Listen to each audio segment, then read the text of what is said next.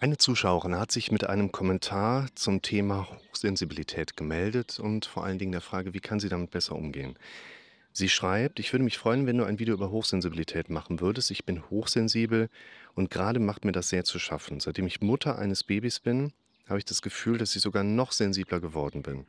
Meine Ängste vor einem frühen Tod sind nochmal gestiegen. Zudem nehme ich mir noch mehr zu Herzen. Ein falscher Satz, eine traurige Reportage und es ist geschehen.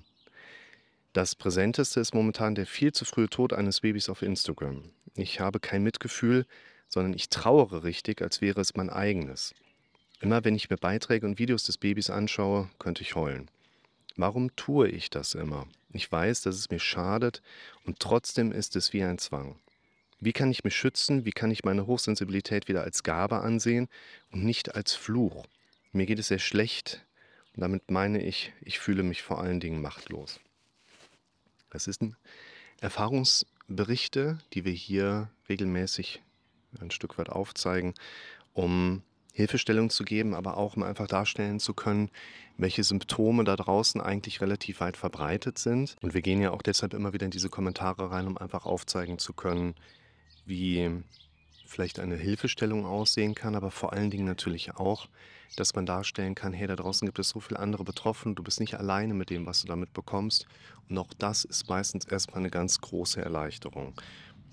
Bevor ich jetzt in die Nachricht reingehe und vielleicht ein paar Perspektiven auch geben kann, die eine Hilfestellung darstellen, würde ich das Thema der Hochsensibilität erstmal aufgreifen, denn darum dreht sich ja im Prinzip alles hier erstmal bei der Zuschauerin. Und es macht einfach Sinn, so diesen aktuellen Stand von Forschung bei dem Thema Hochsensibilität auch mal mit einzubinden. Und die Hochsensibilität ist dabei ein Persönlichkeitsmerkmal, das sogar bei etwa 15 bis sogar 20 Prozent der Bevölkerung auftritt. Menschen mit einer solchen Eigenschaft nehmen ihre Umgebung intensiver wahr und verarbeiten Reize tiefer und auch detaillierter als andere. Die Betroffenen können dabei besonders empfänglich sein für vor allen Dingen emotionale, natürlich auch körperliche und auch sensorische Reize. Und sie können vor allen Dingen sehr schnell überstimuliert werden. Die hochsensiblen Menschen sind oft empathisch und einfühlsam und haben dabei aber auch ein tiefes Verständnis für die Gefühle anderer. Sie können also viele Situationen auch gut nachvollziehen. Sie neigen dazu, aber auch sehr tiefgründig zu denken und können sich intensiv in Themen vertiefen, die sie interessieren. Das sind ähnliche Strukturen, wie wir sie auch bei einer Autismus-Spektrum-Störung sehen können. Die Betroffenen haben oft eine sehr feine Wahrnehmung für Ästhetik, Musik oder auch Kunst und können Schönheit und Komplexität in Dingen sehen, wo andere vielleicht das Ganze nicht so wahrnehmen würden. Allerdings kann die Hochsensibilität natürlich auch mit vielen Herausforderungen einhergehen. Hochsensible Menschen können sich schnell überwältigt fühlen und haben oft Schwierigkeiten, sich abzugrenzen oder eben Grenzen zu setzen. Sie können auch sehr empfindlich auf Kritik und Ablehnung reagieren und neigen vor allen Dingen dazu, sich zu viele Gedanken über Dinge zu machen. Ihr müsst beachten, dass Hochsensibilität in dem Sinne kein Defekt oder eine Störung ist, sondern erstmal als eine andere Art und Weise gesehen werden darf, wie Menschen die Welt erleben. Es gibt viele Vorteile, die mit dieser Eigenschaft einhergehen, wie zum Beispiel die erhöhte Kreativität oder Intuition. Und wenn man weiß, dass man hochsensibel ist, dann kann man vor allen Dingen auch lernen, mit den Herausforderungen gut umgehen zu können und die Vorteile für sich zu nutzen. Das kann bedeuten, dass man sich bewusst Zeit für sich selbst nimmt, um sich zu regenerieren. Oder auch, dass man lernt, sich besser abzugrenzen und Grenzen zu setzen. Es kann auch bedeuten, dass man sich bewusst für Berufe oder Aktivitäten entscheidet, die vor allen Dingen den eigenen Bedürfnissen und Stärken entsprechen. Und insgesamt kann man sagen, man lernt mehr und mehr über Hochsensibilität. Ihr habt ja auch gerade bei dem Prozentwert bis zu 20 Prozent, also jeder Fünfte kann davon mit betroffen sein in unseren westlichen Kulturländern, was natürlich so eher den ähm, Forschungsradius erstmal betrifft. Und gleichzeitig weiß man aber gar nicht so viel. Vor allen Dingen gibt es auch keine Hilfestellung im Sinne von, okay, äh, mach mal einen Test und wenn du hochsensibel bist, dann kriegst du jetzt Medikamente und gut wäre. Deshalb müssen wir hier auch gerade für die Zuschauer nochmal im Einzelnen schauen, wie können wir hier jetzt eine entsprechende Hilfestellung geben. Und ein paar Sachen habe ich mir herausgenommen, die, glaube ich, durchaus eine Art entweder ja, Infragestellung oder eben Überbrückungskompetenz auch mitbringen sollen. Und ich nehme dich mal mit, Schritt für Schritt, pass auf. Die Zuschauerin hat geschrieben, ich bin hochsensibel und gerade mache ich mir das sehr zu schaffen.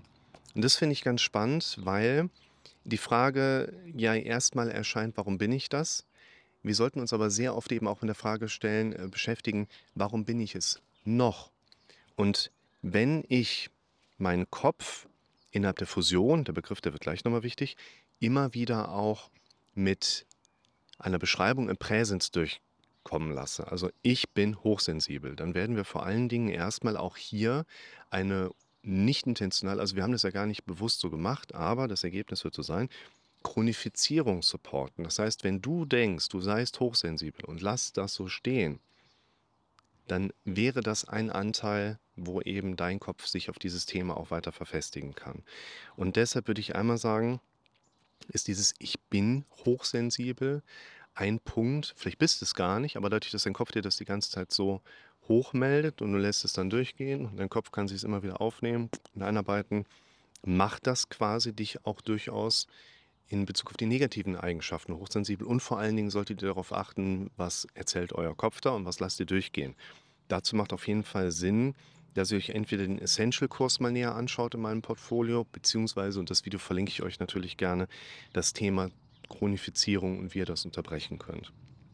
Übrigens da, ähm, würde ich tatsächlich den Fokus mal darauf legen, dieses sich selbst erhaltende Prinzip, das kommt nämlich auch gleich noch mal, zu dem nehme ich mir noch mehr zu Herzen, ne? Also immer wenn im Präsens eine entsprechende Information in unserem Kopf hochkommt, dann kommt es zur Rechronifizierung und da müssen wir auch anpassen und entsprechend ansetzen. Und was ich grade so 'n bisschen zwischen den Zeilen schon andeuten wollte, vielleicht ist die Zuschauerin ja gar nicht wirklich hochsensibel, aber der Kopf hat es oft genug als Bewertung von verschiedenen Erlebnissen im Leben mal angeboten und man hat's stehen gelassen und dann ist es mehr und mehr dazu gekommen. Dann hat sie auch geschrieben: „Seitdem ich Mutter eines Babys bin, habe ich das Gefühl, dass ich sogar noch sensibler geworden bin.“ Und da kann ich als Vater von 2 Jungs definitiv sagen, die auch teilweise zur Selbstzerstörung neigen, ähm, sobald du ein Kind hast, tickst du einfach anders. Auch ich habe früher bei anderen Leuten nicht nachvollziehen können, warum machen die das so? Ich wenn ich mal Kinder habe, mache ich das ganz anders. Spoiler-Alarm, ich mache es genauso. Und in dem Moment, wo wir uns selber eben als Elternteil gegenüber unseren Kindern verpflichtet fühlen, da ist sofort eine bedingungslose Liebe gegenüber unseren Kindern da, ticken wir einfach anders und das stellt uns auch für große Herausforderungen in vielen Situationen.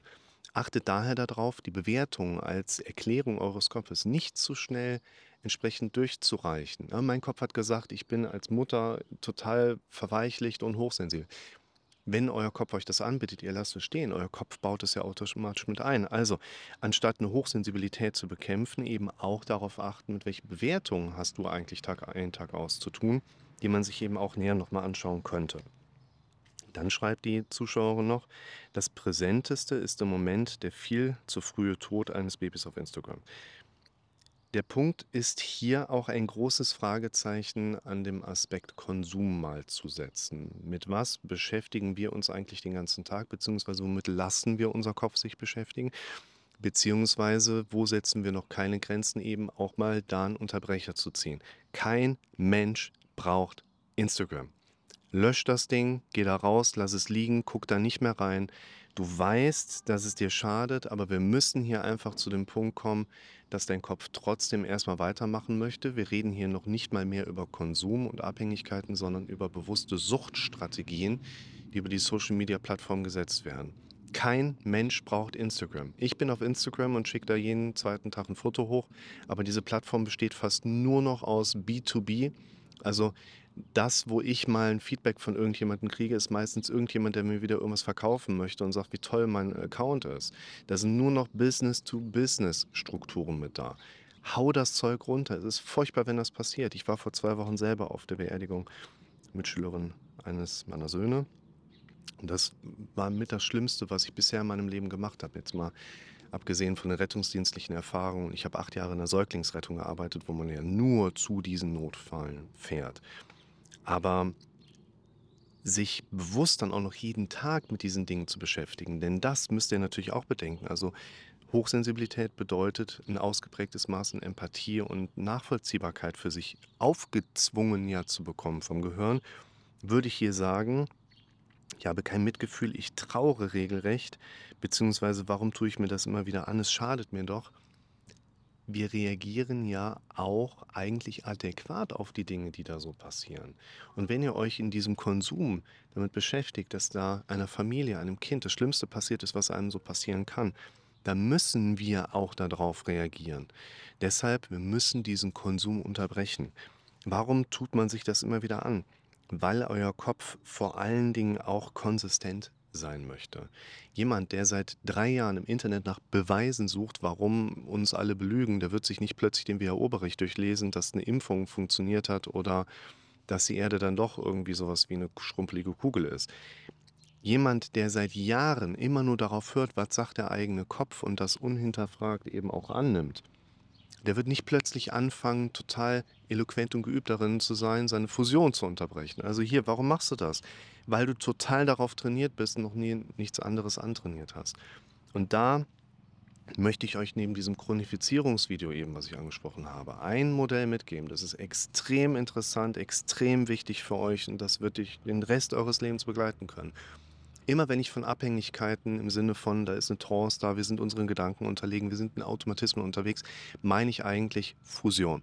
Hirnforschung bedeutet jetzt hier Fusion. Wir sind mit unseren Gedanken verschmolzen, wir realisieren gar nicht, dass es ja nur Gedanken sind. Also so ein bisschen wie im Traum, wir nicht realisieren, dass wir gerade träumen. Und diese Fusion gilt es so oft es geht immer wieder zu unterbrechen, seinen Kopf neu auszurichten und sich immer wieder von diesen Dingen zu distanzieren, die da eine Rolle spielen. Heißt, hier für euch, schaut euch das Video an, warum Aufschreiben so wichtig ist und lernt euch immer wieder aus dieser Fusion herauszubringen. Die Fusion zu unterbrechen bedeutet für einen kurzen Moment in die Diffusion zu kommen und nach neuesten Erkenntnissen der Hirnforschung ist der Moment der Diffusion ein Moment, in dem wir besonders aufnahme- und lernfähig sind. Also achtet nicht nur darauf, euch regelmäßig zu unterbrechen im eigenen Denken, sondern den Zustand der darauf folgenden Diffusion eben auch dafür zu nutzen, euch neues, gewünschtes Wissen, Verhalten, Strukturen in dem Moment selber anzubieten, damit euch euer Kopf ein Stück weit an diesen Punkten auch folgt. Und deshalb hier Zwei Dinge, die für mich besonders wichtig sind, wenn ihr glaubt, ihr könntet auch an Hochsensibilität leiden. Es gibt verschiedene Testmöglichkeiten und ihr könnt aber auch mal in den Kommentaren schreiben, wenn ihr euch mit zu den Betroffenen wähnt, dann werdet ihr wahrscheinlich relativ schnell von anderen hier in den Kommentaren auch Unterstützung oder Tipps bekommen oder eben zumindest auch mal gesagt bekommen, ey, ich habe das auch und wie viele das dann plötzlich werden. Das ist immer ganz spannend.